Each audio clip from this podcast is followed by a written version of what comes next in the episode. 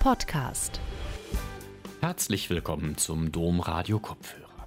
Ich bin Jan Hendrik Stehns und freue mich, Ihnen auch heute etwas Aktuelles aus dem Themenbereich Kirche und Kultur präsentieren zu können. Mit der Entstehung des Christentums sind Darstellungen des Kreuzes keineswegs von Anfang an verbreitet worden. Dogmatische Auseinandersetzungen haben in den ersten Jahrhunderten dies in der Regel nicht zugelassen. Erst zu Beginn des fünften Jahrhunderts können Kreuzigungsdarstellungen nachgewiesen werden. Heute ist das Kreuz über den kirchlich-christlichen Bereich hinaus in zahlreichen mehr oder weniger säkularen und säkularisierten Varianten präsent. Einige Staaten, wie zum Beispiel die Schweiz, tragen das Kreuz in ihrem Wappen. Es ist ein in weiten Teilen der Welt verständliches Symbol. Holger Zaborowski, Professor für Philosophie an der Katholisch-Theologischen Fakultät der Universität Erfurt, geht der Frage nach, ob das Kreuz, ein Skandal bis heute, in seiner künstlerischen Darstellung schön sein kann. Vor dem Hintergrund der Verbindung des Schönen und des Guten wird die Rede von einer erlösenden Macht der Schönheit und die geschichtlich-kulturelle Bedeutung des Kreuzes verständlich. Seinen Vortrag Skandal Horizont Erlösung von der Schönheit des Kreuzes hielt Professor Zaborowski im März 2022 im Domforum Köln. Gute Unterhaltung.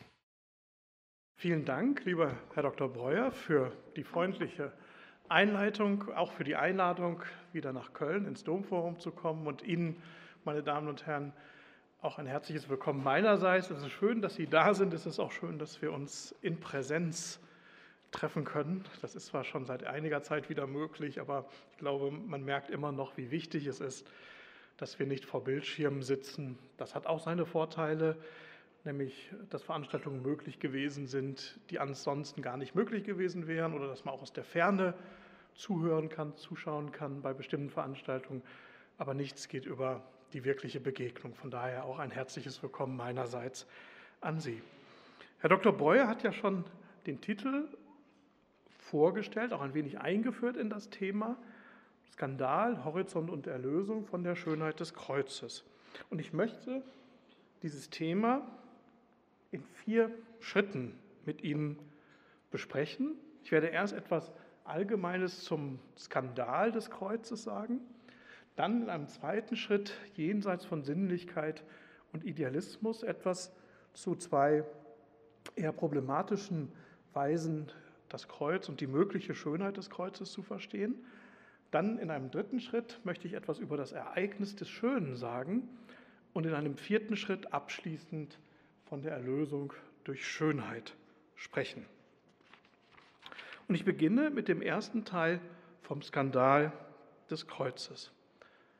Beginnen wir vielleicht einfach darüber nachzudenken, wo uns das Kreuz begegnet, was das Kreuz ist. Dann wird man sagen können, das Kreuz ist eigentlich ein vermutlich nahezu universal verständliches Symbol. Wir finden es in ganz verschiedenen Kontexten und selbst der Mensch, der nur ganz grundlegende Kenntnisse vom Christentum hat, wird irgendwie wissen, dass das Kreuz mit dem Christentum in einer Verbindung steht. Selbst wer ganz wenig über den christlichen Glauben gehört hat, wird zumindest irgendetwas zum Kreuz sagen können oder diese Beziehung zwischen Kreuz und Christentum ziehen können. Und das Kreuz ist in einer gewissen Weise auch so etwas wie ein fast anthropologisches, den Menschen betreffendes Grundsymbol geworden. Es gibt einen Künstler, mit dem ich mich in den letzten Jahren sehr intensiv beschäftigt habe, ein schleswig-holsteinischer Künstler Hans Kock, der unter anderem in Greifswald den Dom neu gestaltet hat in den 80er Jahren. Und der hat äh, über ein monumentales Kreuz, das er geschaffen hat für diesen Greifswalder Dom, etwas sehr Interessantes geschrieben. Und bevor ich Ihnen vorlese, was er geschrieben hat, zeige ich Ihnen kurz auch dieses Kreuz. Ich weiß nicht, Greifswald liegt jetzt nicht wirklich in der Nähe. Äh, vielleicht war der ein oder andere von Ihnen schon mal in Greifswald, hat im Dom äh, das gesehen, ursprünglich backsteingotisch, dann romantisiert, Anfang des 19. Jahrhunderts. Und in den 80er Jahren, also noch zu DDR-Zeiten, hat dieser ähm, Künstler Hans Kock der Kirche auch nochmal ein neues Gesicht verliehen, eine neue Mitte. Und ganz zentral ist dieses Kreuz, das man nicht vom Eingang her sieht. Also wir sind hier im Grunde von der Seite. Die, die, ähm, das Hauptschiff liegt quasi, wenn man jetzt dieses Bild sieht, würde von links nach rechts gehen. Also links ist der Haupteingang, rechts ist der Hochaltar. Und da ist im Grunde ein Kreuz, das man erst sieht, wenn man in der Kirche ist, wenn man sich dann umdreht.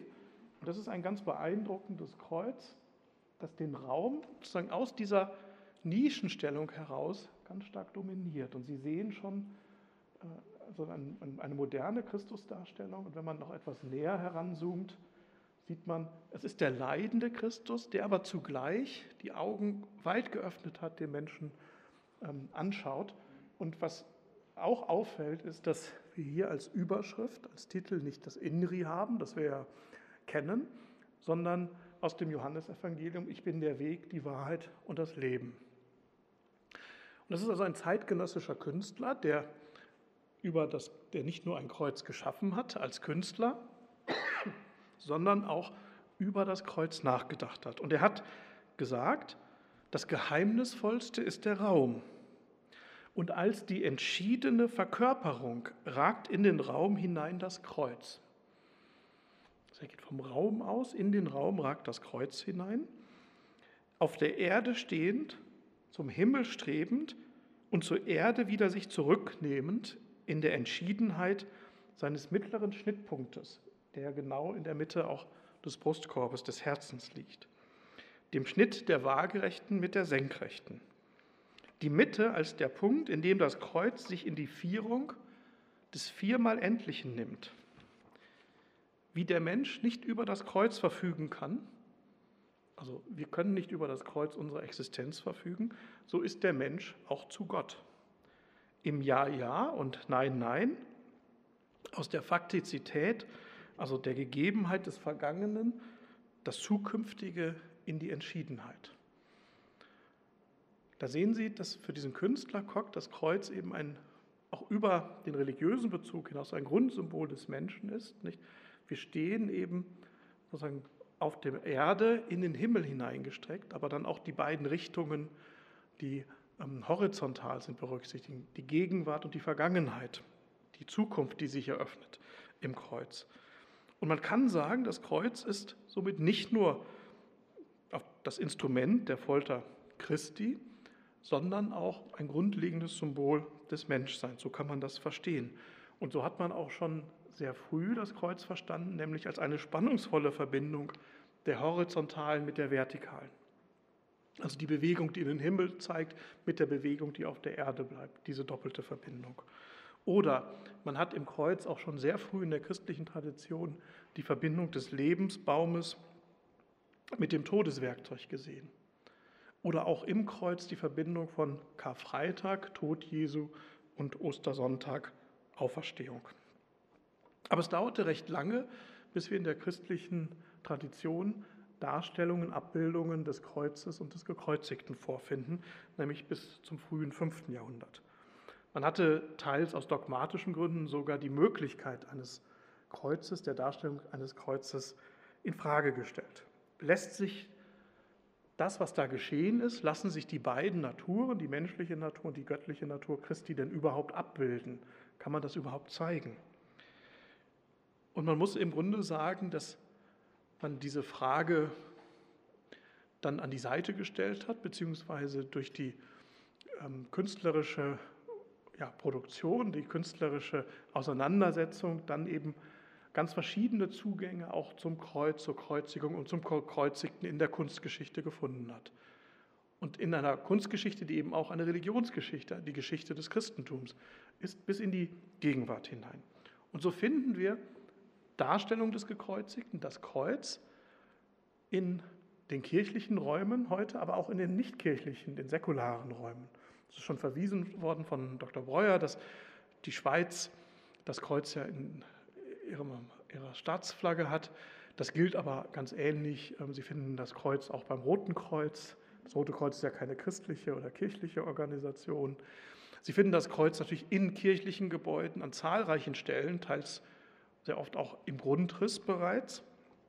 Wir finden das Kreuz ja in etwas vielleicht altertümlichen Gebäuden auch noch im wo es diesen Herrgottswinkel noch gibt, im Herrgottswinkel, nicht?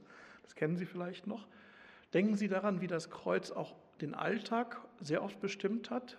Also es war lange Zeit Brauch, das spindet jetzt, ein Brot, bevor man es anschneidet, auch mit einem Kreuz auf der Rückseite zu versehen. Eigentlich ein sehr, sehr schöner Brauch, nämlich das, das Brot, das, wovon wir leben, auch nochmal unter das Kreuzzeichen zu stellen.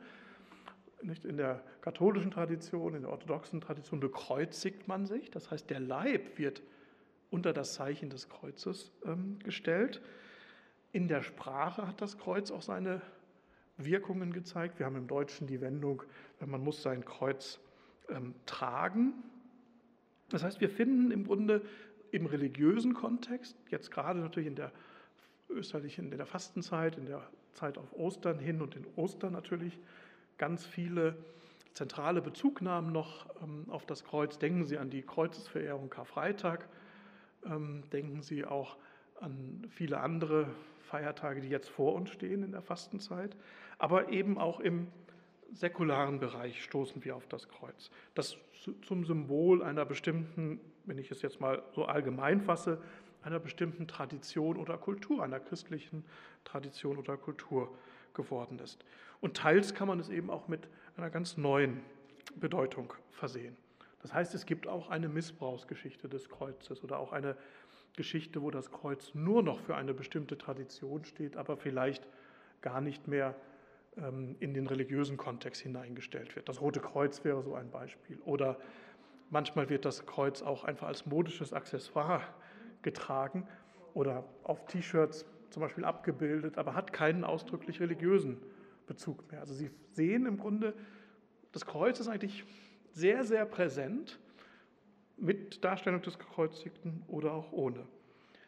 Und ich würde die These erstmal entwickeln, dass wir oft gar nicht mehr genau hinsehen. Und dass wir uns so daran gewöhnt haben, dass uns der Skandal des Kreuzes gar nicht mehr so bewusst ist. Der heilige Paulus hat ja davon gesprochen, dass das Kreuz, also das Wort vom Kreuz, so sagt er, ein Anstoß bleibt, eine Torheit, ein Skandal. Weil es natürlich nahelegt, dass Gott selbst nicht so eine Art Herkuleshafter Gott ist, der alles besiegt und überwindet äh, in einer sozusagen so Weise, wie das die antiken Götter getan haben, sondern dass eigentlich Gott am Kreuz sich zeigt und dass die Überwindung des Todes, die Auferstehung eben auf einer ganz anders zu verstehen ist als das, was wir aus der griechischen Mythologie oder der römischen Mythologie oder aus den Heldentaten der heidnischen Götter kennen, sondern dass hier eine ganz andere Ordnung eigentlich aufbricht, eine ganz andere Form von Macht, von Größe und von Herrlichkeit, als man sie im heidnischen Kontext kannte. Das Kreuz bleibt eine Torheit, die ich auch nicht einfach mit Vernunft verstehen kann. Es irritiert und zwar gerade auch aus ästhetischen Gründen. Denn wenn man jetzt nochmal nachdenkt, wir, wir kennen das alle, dass wir sehr oft, manchmal sind wir in der Haltung der Andacht einem Kreuz gegenüber, aber manchmal vielleicht auch im Museum, wenn Sie einen Domschatz sich ansehen, dann sehen Sie wunderschön gearbeitete mittelalterliche Kruzifixe dann ist man ja oft in so der Haltung einer, wie in einem Museum dem Kreuz gegenüber. Nicht? Man schaut es sich an und sagt, das ist schön gearbeitet, tolles Material. Aber denkt, wenn man wirklich mal denkt, was wird denn da gezeigt? Das ist ein Folterinstrument. Das Instrument, Werkzeug einer barbarischen, furchtbaren Folter. Und manchmal wird der gefolterte Mensch auch noch gezeigt. Und zwar gerade in seinem Elend, gerade in seinem Leid. Und da stellt sich natürlich die Frage, kann denn sowas schön sein?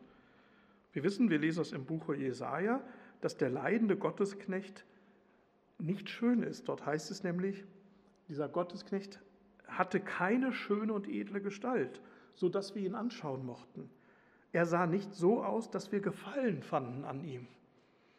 Das heißt, wenn ich jetzt diesen Text des Alten Testamentes auf Christus, den Gekreuzigten, beziehe, dann ist es ausdrücklich gesagt, er hatte keine schöne, keine edle Gestalt. Und dann stellt sich ja schon die Frage, was geschieht denn da eigentlich, wenn man ein Kreuz anschaut? Kann man daran Gefallen finden? Darf ein Kreuz überhaupt schön sein? Und wie kann man diese Schönheit verstehen? Und das sind Fragen, die ich mit Ihnen ein bisschen ähm, diskutieren möchte.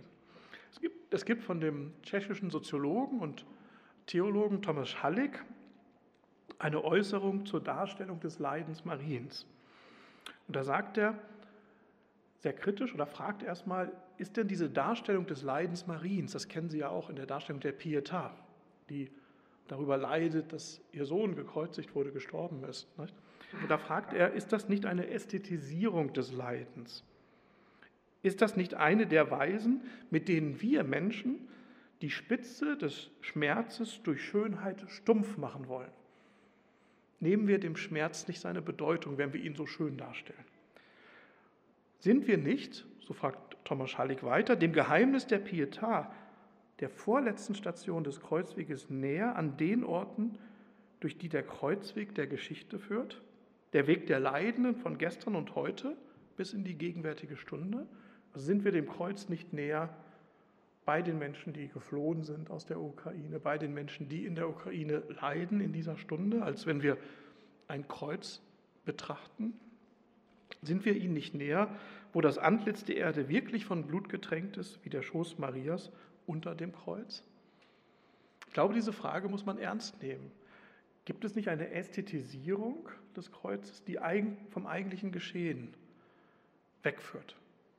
Wird das Kreuz dann nicht auf so eine Art museales, schönes Objekt reduziert? Die Frage kann man ganz ähnlich übrigens auch stellen, wenn Sie an die Passionsmusik denken. Vielleicht ist es Ihnen auch schon gegangen, dass Sie im Radio, äh, vielleicht in der Osterzeit, nicht, eine Bachmotette oder eine, die Passionsmusik gehört haben und vielleicht gar nicht so genau hingehört haben nicht? und Freude hatten an der Musik, die dort lief. Aber wenn man dann mal auf den Text hört und sich überlegt, was höre ich mir denn gerade an, kann ich da so fröhlich oder voller Wohlgefallen dabei sein, dann stellt sich im Grunde diese Frage, was ist denn das eigentlich, was hier geschieht? Darf das Kreuz schön sein? Und wenn es denn schön ist, was bedeutet ähm, Schönheit hier? Und ich glaube, dass wir dem näher kommen, wenn wir sehen, dass in der christlichen Kunst immer etwas aufscheint, was für christliche Kunst ganz ja, besonders ist. Hans Mayer, der Philosoph, ehemalige bayerische Minister, hat von einem Zug der Unruhe in der christlichen Kunst gesprochen. Also ein Spannungsverhältnis auch zwischen dem Christentum und der Schönheit. Das heißt, wenn Sie christliche Kunst sich anschauen, die ganz große Kunst, wir stehen ja direkt gegenüber und können da ganz wunderbare Zeugnisse sehen, dann gibt es immer eine Spannung, eine Unruhe hier, etwas, was sozusagen auch über das Kunstwerk hinausweist, was es auch in Frage stellt, was es irgendwie auch mehr sein lässt als ein bloßes Kunstwerk. Und die Frage ist, wie kann man diesen ja, Zug der Unruhe, diese Unruhe in der christlichen Kunst, auch in der Kreuzesdarstellung, verstehen? Ein Zugang ist zu sagen, es geht eigentlich immer um die größere Herrlichkeit, die größere Ehre Gottes in dieser Kunst. Es ist immer bezogen auf Gottes Wirken, Gottes Handeln in der Kunst.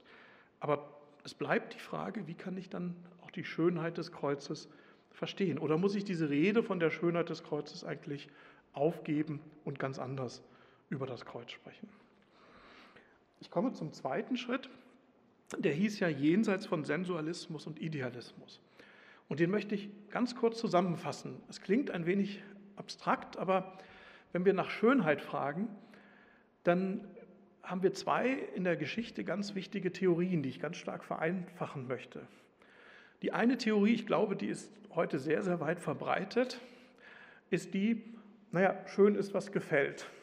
Und was gefällt, muss jeder selbst wissen. Das ist im Grunde eine ganz stark, wenn, wenn ich es jetzt stark vereinfache, sehr stark relativistische Theorie der Schönheit. Also Schönheit ist eine Frage des Geschmacks. Und wir würden alle übereinstimmen, es gibt tatsächlich Geschmacksurteile und Bereiche, in denen Geschmacksurteile auch ihre Rechtfertigung haben. Wir werden alle sehr unterschiedliche Leib- und Magenspeisen haben. Und da kann ich relativ schlecht Sie überzeugen, dass mein Lieblingsessen auch Ihres sein muss und dass Sie ein ganz schlimmer Mensch sind, wenn Sie mir nicht zustimmen. Da würde man sagen, das ist zu Recht eine Frage des Geschmackes. Geschmäcker sind verschieden und auch ein weiteres weiterer Spruch, den wir oft hören, über Geschmäcker kann man nicht streiten. Also das merken Sie nicht, wenn Sie am liebsten Schweinebraten essen und jemand anderes ist ein Vegetarier und isst am liebsten äh, irgendwie ein Tofu-Curry, dann können Sie natürlich Argumente austauschen, aber der Geschmack ist tatsächlich sehr, sehr subjektiv. Und dann ist die Frage, ist Schönheit nur eine Frage des Geschmackes? Ist das nur eine Frage des Wohlgefallens? Und da stoßen wir mit Blick auf das Kreuz auf riesige Schwierigkeiten, weil man ja sagen müsste, dann kann ich ja nur aufgrund bestimmter Aspekte an einem Kreuz Wohlgefallen empfinden. Ich könnte zum Beispiel sagen, das Material ist besonders schön oder die künstlerische Gestaltung. Aber wir können doch nicht Wohlgefallen empfinden an der Darstellung eines, ich versuche es jetzt mal ganz philosophisch mich dem anzunähern, an der Darstellung eines gefolterten Menschen. Wir können doch nicht sagen, das gefällt mir sozusagen, so wie mir Schweinebraten oder Tofu-Curry gefällt. Das heißt, diese Betrachtungsweise, dass ich vom Wohlgefallen, vom individuellen Wohlgefallen ausgehe, stößt eigentlich beim Kreuz an große Grenzen oder bleibt auf einer rein oberflächlichen Ebene. Dass man dann vielleicht kunstwissenschaftlich oder kunstgeschichtlich sagt, da ist etwas besonders schön gearbeitet worden, das Material besonders treffend oder der Gesichtsausdruck besonders schön.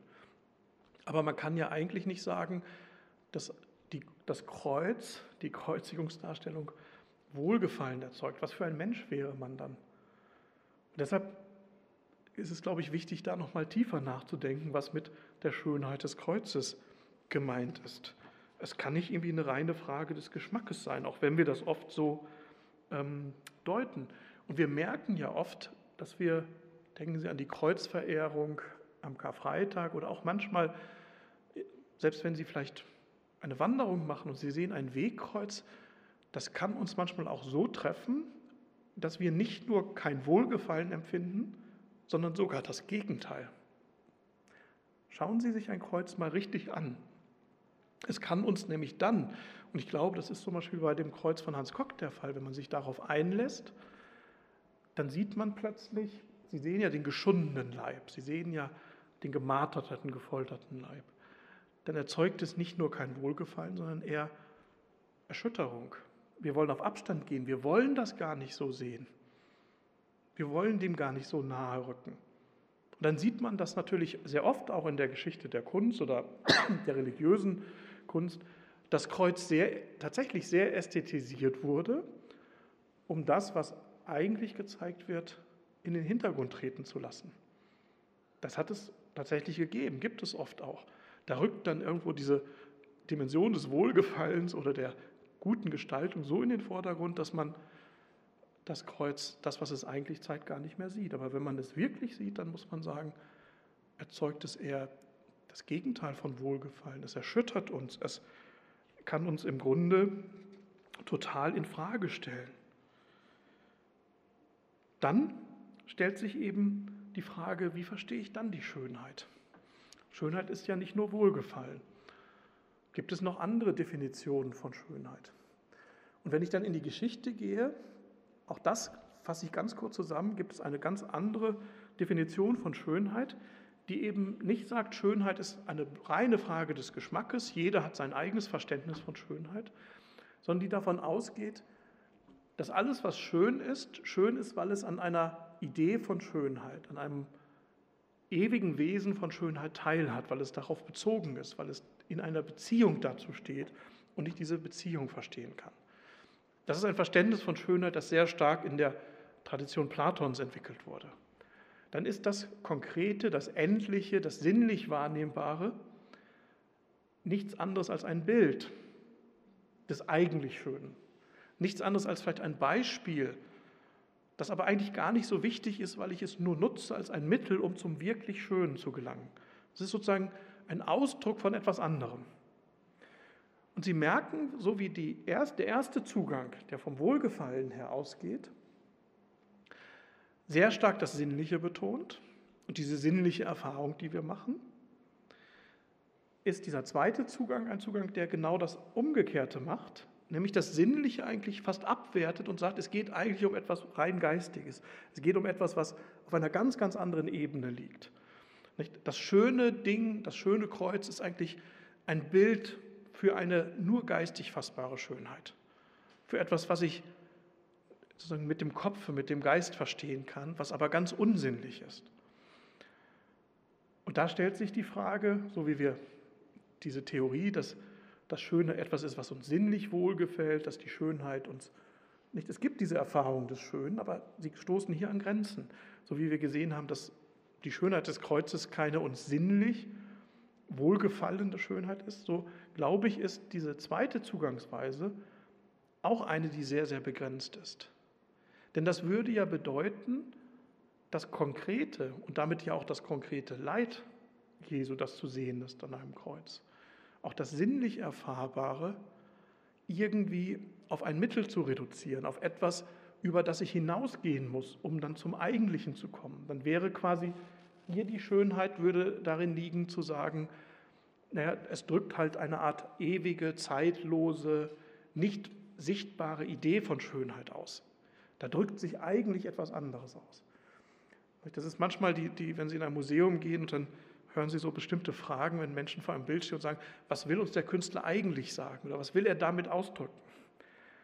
Da ist dann oft eine Abwertung des Kunstwerkes an sich verbunden. Und dann stellt sich also die Frage, ob wir hier weiterkommen, wenn wir das Schöne als etwas sinnlich Wohlgefallendes verstehen oder wenn wir das Schöne als etwas verstehen, das auf eine, auf eine eigentliche Schönheit verweist, so wie eine Stufe oder wie ein Mittel, um diese eigentliche Schönheit zu verstehen. Und ich glaube, dass gerade das Kreuz, das ja im Mittelpunkt auch des christlichen Glaubens steht und auch gerade das schöne Kreuz, auch die Rede von der Schönheit des Kreuzes, uns anregen kann, vielleicht nochmal vertieft nach Schönheit zu fragen und einen neuen Begriff von Schönheit zu entwickeln. Und das möchte ich im dritten Schritt vom Ereignis des Schönen machen. Denn oft, das haben wir gesehen, führt die Erfahrung des Schönen weder zu sinnlichem Wohlgefallen noch zu etwas Geistigem, das sinnlich gar nicht erfassbar wäre, das aber durch die Kunst illustriert werden könnte. Es gibt so etwas wie eine Evidenz oder eine Offenbarung des Schönen. Das heißt, im Schönen eröffnet sich etwas. Das heißt ja Offenbarung, etwas wird offenbar. Oder etwas wird evident, etwas leuchtet aus sich selbst heraus, etwas wird im Grunde sichtbar, tritt in Erscheinung. Und das ist jetzt der zweite Teil des Titels, Skandal, Horizont, Horizont des Schönen. Es gibt Erfahrungen des Schönen, die wir nicht einfach in unseren Horizont, den wir haben, einordnen können, sondern es gibt umgekehrt Erfahrungen des Schönen, die uns so erschüttern, so berühren, so herausfordern, dass eigentlich der Horizont, in dem wir alles so einordnen, verstehen, sich radikal verändert. Was ist damit gemeint? Nehmen Sie, vielleicht kennen Sie aus dem berühmten Gedicht von Rilke, dem achäischen, achäischen Torso Apollos, die berühmte Zeile, denn da ist keine Stelle, die dich nicht sieht, du musst dein Leben ändern. Da ist keine Stelle, die dich nicht sieht, du musst dein Leben ändern. Das sind berühmte Zeilen, die von einer ganz interessanten Erfahrung von Kunst ausgehen. Bislang haben wir ja davon gesprochen, dass wir als Betrachter einem Kunstwerk gegenüberstehen und dass es uns gefällt oder mir gefällt und vielleicht Ihnen und Ihnen, aber Ihnen nicht. Und dann stellen wir fest, Geschmäcker sind unterschiedlich und eigentlich können wir nicht drüber reden.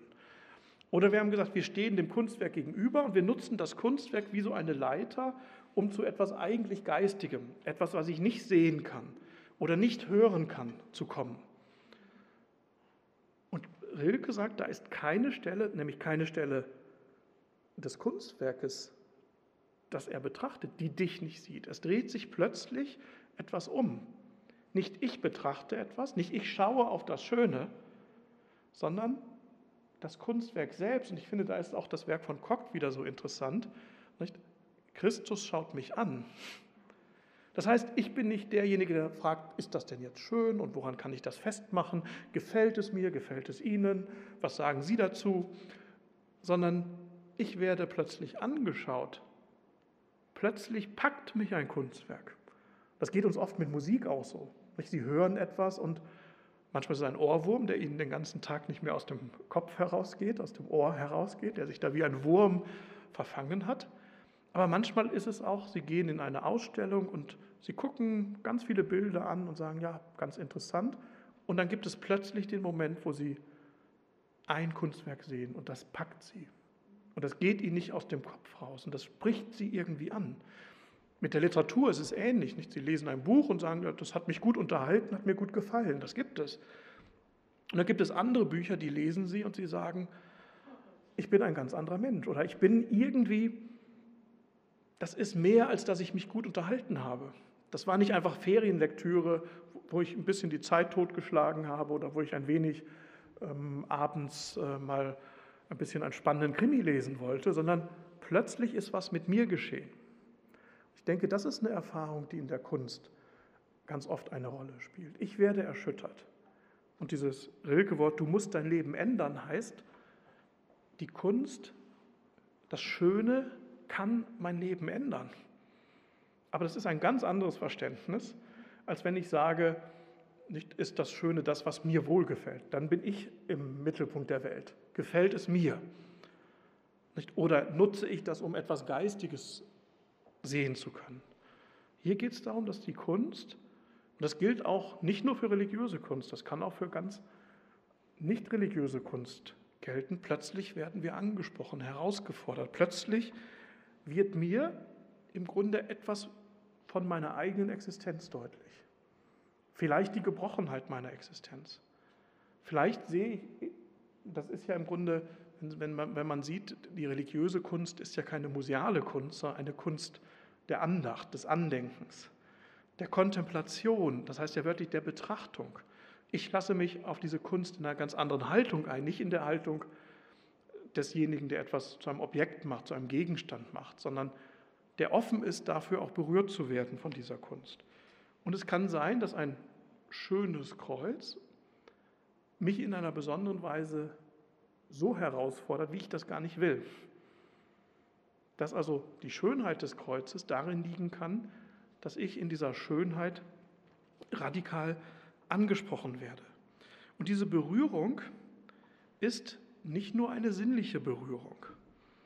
Ich werde nicht nur beim, bei der Kunst, bei Kunstwerken der bildenden Kunst, sind es die Augen vor allen Dingen, bei der Musik sind es die Ohren. Ich werde nicht nur sinnlich berührt, sondern auch moralisch berührt. Es gibt etwas, was ähm, im Grunde ein ja, französischer Autor, der ursprünglich aus China kommt, François Cheng, eine fast ethische Schönheit nennt. Ethisch in dem Sinn, dass sie eine bleibende Forderung durchscheinen lässt, ein Versprechen, das niemals enttäuscht. Das heißt, diese ethische Schönheit liegt jenseits des bloßen Wohlgefallens. Sie ist auch nicht etwas, ein Hilfsmittel, um etwas Geistiges zu verstehen, sondern sie formuliert eine bleibende Forderung an mich, ein Sollen. Ich soll quasi dem entsprechen, was ich sehe. Das Schöne fordert mich heraus. Ich denke, das ist ein, heute ein nicht verbreiteter Begriff des Schönen. Wenn wir eine Umfrage machen auf der Domplatte und fragen, was sagen die Leute, was denn das Schöne sei, ich glaube, 90 Prozent, wenn nicht sogar mehr, werden sagen, naja, was mir gefällt. Das weiß man ja, wenn man es sieht. Ich glaube, oder 95 Prozent werden diese These haben. Und für viele Bereiche ist das ja auch in Ordnung, aber es trifft eben nicht, dass wir manchmal Erfahrungen machen können, wo das Schöne uns in einer ganz besonderen Weise berührt, herausfordert, auch moralisch herausfordert, weil es ein Sollen zeigt, weil wir plötzlich auch gerichtet werden. Und Sie merken, wenn ich ein solches Verständnis des Schönen habe, ist die Rede von der Schönheit des Kreuzes schon wieder verständlicher, weil es dann nicht um einen bloßen ästhetischen Zugang zum Kreuz geht, sondern weil man merkt, es geht im Grunde darum, dass mein Leben sich nochmal ähm, anders ausrichtet. Wir haben dafür, wir haben keine Gewähr, man kann das nicht einstellen oder abstellen. vielleicht haben Sie das in Ihrem Leben auch schon mal erfahren, dass Sie vielleicht sogar bei einem und demselben Kunstwerk einmal gar nicht aufmerksam waren und äh, ja, daran vorbeigelaufen sind und nichts mit ihnen geschehen ist. Und dann gab es einen anderen Tag, wo sie plötzlich ganz stark berührt waren. Es gibt diese Erfahrung ja auch beim Naturschönen, also das Schöne in der Natur. Es gibt einen Sonnenaufgang, der sie gar nicht berührt, dann gibt es einen anderen, wo, wo plötzlich etwas mit ihnen geschieht. Oder sie gehen durch einen Wald oder machen eine andere Erfahrung des Schönen in der Natur und sie werden plötzlich gewandelt.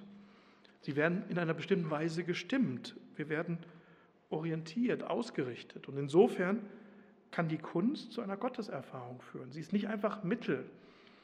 Also Künstler, auch religiöse Künstler, nutzen nicht einfach die Kunst, um eigentlich etwas anderes auszudrücken. Nicht? Was wollte uns der Künstler damit sagen? Sondern sie eröffnen etwas. In diesen Kunstwerken eröffnet sich etwas, was auch über den Künstler und seine Intentionen herausgeht. Ich habe Hans Kock noch persönlich kennengelernt, er ist 2007 gestorben und wenn ich mich recht erinnere, war er selbst auch noch sehr bewegt, als er mir erzählte, was passiert ist, als dieses Kreuz aufgestellt wurde von den Arbeitern in Greifswald in den späten 80er Jahren. Also die selbst nicht religiös waren. Die fingen nämlich an zu weinen, die hatten Tränen in den Augen. Und da hat er gemerkt, das ging auch über ihn, er wollte als Künstler ja die Leute nicht manipulieren. Er hat ja nicht gesagt, ich will ja nicht, das wäre auch schlechte Kunst. Es gibt solche Kunst. Nicht? Also manchmal brauchen wir das auch. Es gibt manche Kinofilme, die sehr auf diese sentimentale Ebene hin orientiert sind. Auch das hat seine Rechtfertigung. Aber darum geht es ja hier nicht, sondern es gibt etwas, was auch über den Künstler hinausgeht, wo der Künstler etwas erfährt, was über seine Absichten hinausgeht, wo er erfährt, dass er Menschen anspricht und dass Menschen, die offen sind, dann plötzlich auch sich angesprochen fühlen, angesprochen erfahren. Das heißt, in der bildenden Kunst, in der Musik kann etwas aufbrechen, sich etwas zeigen, manchmal nur für einen ganz kurzen Moment, was unser Leben radikal verändern kann. Und es verändert unser Leben, weil plötzlich sich der Horizont unseres Lebens ändert. Es bricht ein neuer Horizont auf. Oder unser Horizont erweitert sich. Wir reden ja manchmal von der Horizonterweiterung. Man muss seinen Horizont mal erweitern. Das verstehen wir oft so in dem Sinne, dass man irgendwie so ein bisschen mehr weiß. Man reist irgendwo oder äh, macht ähm, eine Wanderung, um seinen Horizont zu erweitern. Aber das ist ja missverstanden. Es geht ja nicht nur um etwas Quantitatives. Ich erweitere meinen Horizont ja nicht, wenn ich 100 Kirchen kenne und dann im nächsten Jahr sage, ich kenne 150 Kirchen. Also dann habe ich ja nur quantitativ irgendwie mehr. Horizonterweiterung heißt ja eigentlich eine Erweiterung, es wird weiter, offener. Und das kann gerade in der Kunst geschehen, dass der Horizont sich nochmal erweitert und der Horizont bestimmt ja die Weise, wie sich uns alles, was ist, zeigt. Ich verstehe mich, wenn der Horizont sich wirklich ändert, erweitert in der Begegnung mit Kunst, verstehe ich mich selbst anders. Ich verstehe meine Mitmenschen anders. Ich verstehe die Welt anders. Das heißt, das Kreuz kann, wenn es wirklich diesen Horizont eröffnet, erweitert, liegt die Schönheit darin auch, dass plötzlich alles, was ich sehe oder kenne, höre, erfahre, in anderem Lichte erstrahlt. Das sind Erfahrungen, die wir nicht alltäglich machen, aber es sind vielleicht grundlegende Erfahrungen, die wir hin und wieder machen können. Dass gerade auch diese Erfahrung der Schönheit und in besonderer Weise natürlich die schöne Kunst dazu führt, dass das Sinnliche des bildenden Kunstwerkes fast durchsichtig wird auf eine Ebene, die dahinter liegt. Das ist, glaube ich, die Erfahrung, von der Nietzsche, äh, von der Rilke gesprochen hat. Aber es ist auch eine Erfahrung, die, für die wir ganz viele Zeugnisse äh, schon in der Antike finden. Es gab in der griechischen Antike das Ideal der Kalokagatia. Da steckt das Wort für Kalos, schön, und für, für gut, Agathos drin. Das ist also eine, das Ideal des schönen und zugleich moralisch guten Menschen, der ein Vorbild sein kann. Das heißt, Schönheit und Güte, das Gute, das Sollen sind hier schon eng miteinander verknüpft. Und selbst heute verwenden wir in der Alltagssprache schön und gut sehr oft synonym, mit derselben Bedeutung. Schauen Sie mal, wie oft Sie sagen, das ist schön und eigentlich meinen Sie auch, das ist gut. Schön und gut sind oft austauschbar. Das ist ein Hinweis auf diese eigentliche ursprüngliche Kraft des Schönen, die auch die Kraft des Guten ist. Bei manchen Menschen reden wir von der inneren Schönheit. Und damit sagen wir ja nicht, dass sie hässlich sind und dann eben eine innere Schönheit haben, sondern eigentlich sagen wir, es gibt im Inneren etwas, was schön ist, aber damit meinen wir doch eine Güte, nicht das Gutsein eines Menschen. Das heißt, das sind Hinweise, die wir auch in der Sprache haben, dass es eine ganz enge Verbindung zwischen dem Anspruch des Schönen und des Guten gibt. Also das Gute, das im Schönen aufbricht oder umgekehrt. Das Schöne, das auch im Guten aufbricht, das sich in der Güte, im Sollen zeigt. Und das führt dazu, dass eigentlich das Schöne und das Gute, diese ursprüngliche Erfahrung des Schönen und des Guten ein und dieselbe Erfahrung sind, sehr eng miteinander verknüpft sind. Ich glaube, wenn man das sieht, dann ist sowohl so ein äußerlicher Ästhetizismus verhindert oder vermieden, wo man das Schöne einfach nur auf etwas bloß Äußerliches reduziert, auf irgendwie was schön anzuschauen ist. Dann ist aber auch so eine Art sehr kühler äußerlicher Moralismus vermieden, wo das Gute etwas ist, was ich quasi wie eine äußere Pflicht erfülle, weil das Gute ja auch irgendwie mich anzieht, weil es mich anschaut und mich durch, das, durch seine Schönheit auch manchmal überwältigen kann.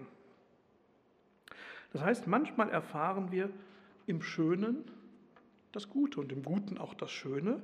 Und das mag vielleicht erklären, warum wir oft auch so etwas wie eine ja, Flucht vor dem Schönen oder eine Furcht vor dem Schönen erfahren. Es gibt manchmal auch so etwas wie eine Kultur des Hässlichen.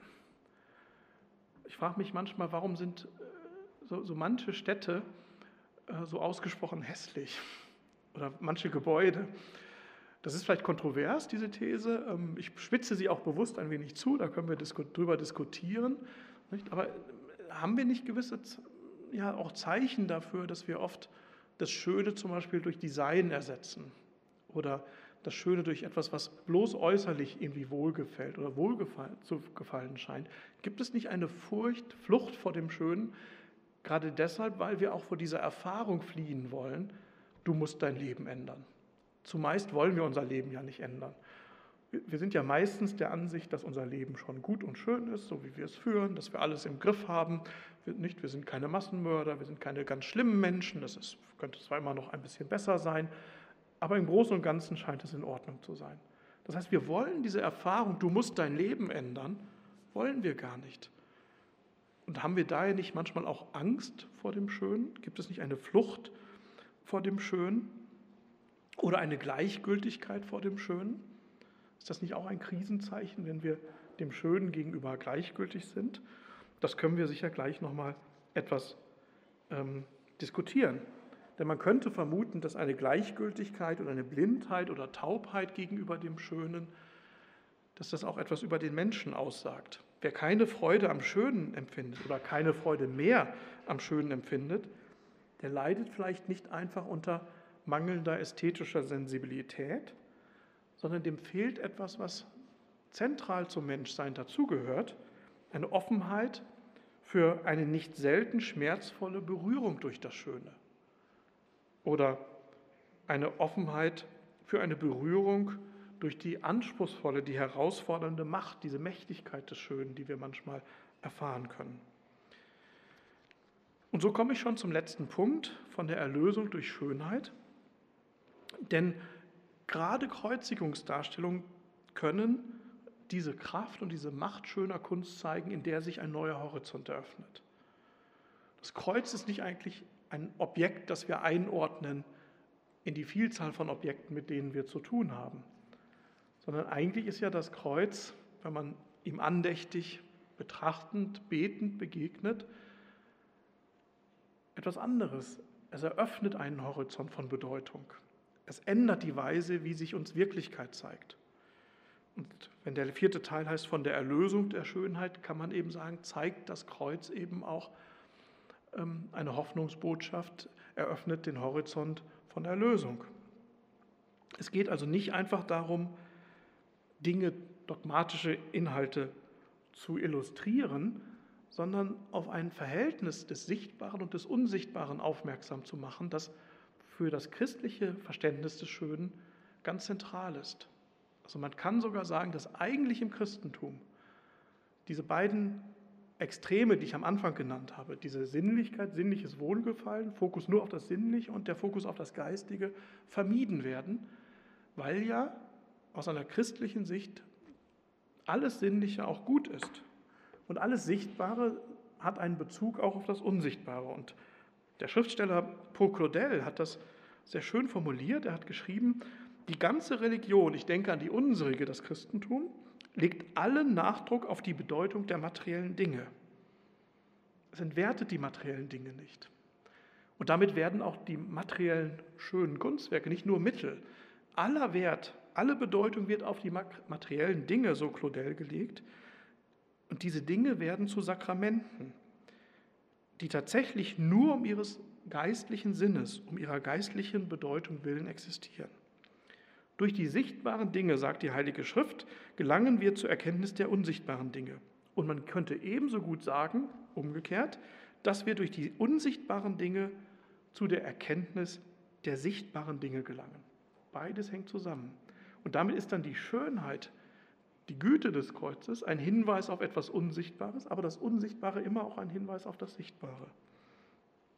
Eine ähnliche Sicht von Wirklichkeit bringt auch der Schriftsteller Ernst Jünger zum Ausdruck, und zwar in seinem, seinen letzten Lebensjahren, als er bereits zum Katholizismus konvertiert war, wenn er davon spricht, dass im Kunstwerk ein Glaube lebe, der jedes Dogma überwehrt.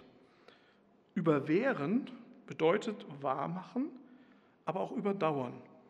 Das heißt, in diesem Sinne kann sich im Kreuz Schönheit zeigen die weder auf sinnliches Wohlgefallen noch auf ein Mittel zum Ausdruck von etwas eigentlich Geistigem zu reduzieren ist. Ein solches Schönsein formuliert, ähm, ein solches Schönsein formuliert gerade in der Sinnlichkeit des Kreuzes, in seinem Bezug auf die Sinnlichkeit des Lebens und Leidens Jesu, der ja nicht nur zum Schein gestorben ist, einen Anspruch an den Menschen. Eine solche Schönheit erzeugt eine Unruhe. Das ist diese dieser Zug zur Unruhe in der christlichen Kunst. Nicht? Wir, wir können nicht einfach nur still davor sitzen, sondern wir müssen eigentlich auch etwas tun, unser Leben ändern, anders leben. Es erzeugt ein Begehren ganz eigener Art. Und daher kann man sagen, dass sich in der Schönheit der Geste Jesu, also auch des gekreuzigten Christus, eröffnen sich neue, geschichtlich zuvor vielleicht nur in Spuren fassbare Formen der Schönheit. Seine Geste, die Geste Jesu, so nochmal François Scheng, war sicher eine der schönsten Gesten, die die Menschheit je erlebt hat. Also er verweist nochmal auf den Zusammenhang von Güte und Schönheit. Nicht? Weil die Geste Jesu schön war, die Hingabe am Kreuz. Deshalb ist die Darstellung der Kreuzigung auch schön, eine schöne Geste.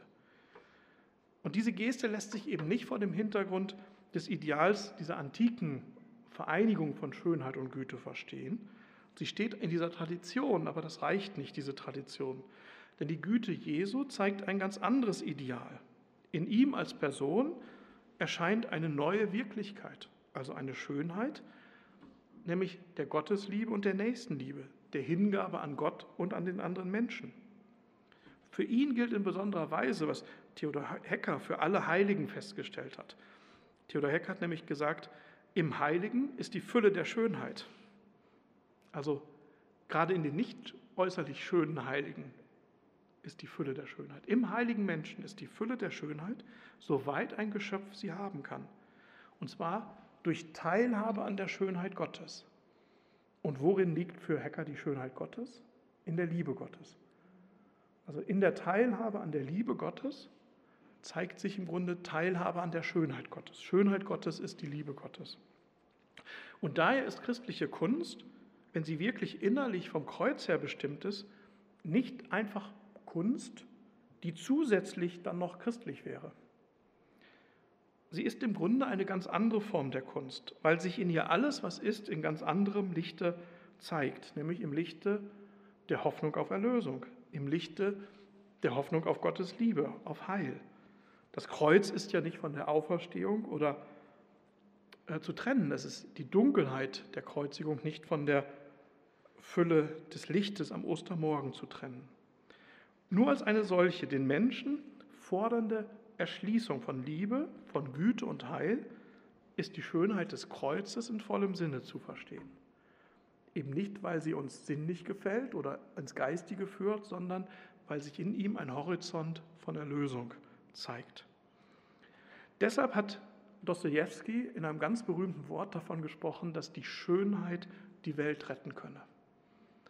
Wenn Sie jetzt genau nachlesen, sehen Sie, das ist, kommt aus dem Roman Der Idiot, aber es wird nicht vom Idioten, vom Fürst Mischkin gesagt, sondern von einem anderen, äh, einer anderen Figur des Romanes wird es Mischkin in den Mund gelegt, so als müsste Dostoevsky sich von dieser so radikalen These nicht distanzieren, aber sie so ganz indirekt vermitteln. Weil Fürst Mischkin ja eine Christusfigur ist in diesem Roman, der Idiot, in der in der Christusnachfolge steht. Und der erklärt, nur die Schönheit kann die Welt retten. Und Fürst Mischkin ist selbst nicht sehr schön. Das wird auch immer betont. Und ich glaube, dass man diesen Satz, die Schönheit kann die Welt retten, kann die Welt erlösen, nur vor diesem Hintergrund dieser Überlegung zur Schönheit verstehen kann, dass die Schönheit selbst, die Schönheit des Kreuzes, die Schönheit der Heiligen, die Schönheit Christi als Schönheit, als Teilhabe, als zeichenhafte Eröffnung der Liebe Gottes zu verstehen ist. Die kann tatsächlich die Welt retten. Und es gibt Interpreten von Dostoevsky, die sich sehr lustig machen und sehr kritisch diese Aussage verstehen und sagen, schauen Sie doch in die Welt herum, äh, die Schönheit kann doch die Welt nicht retten.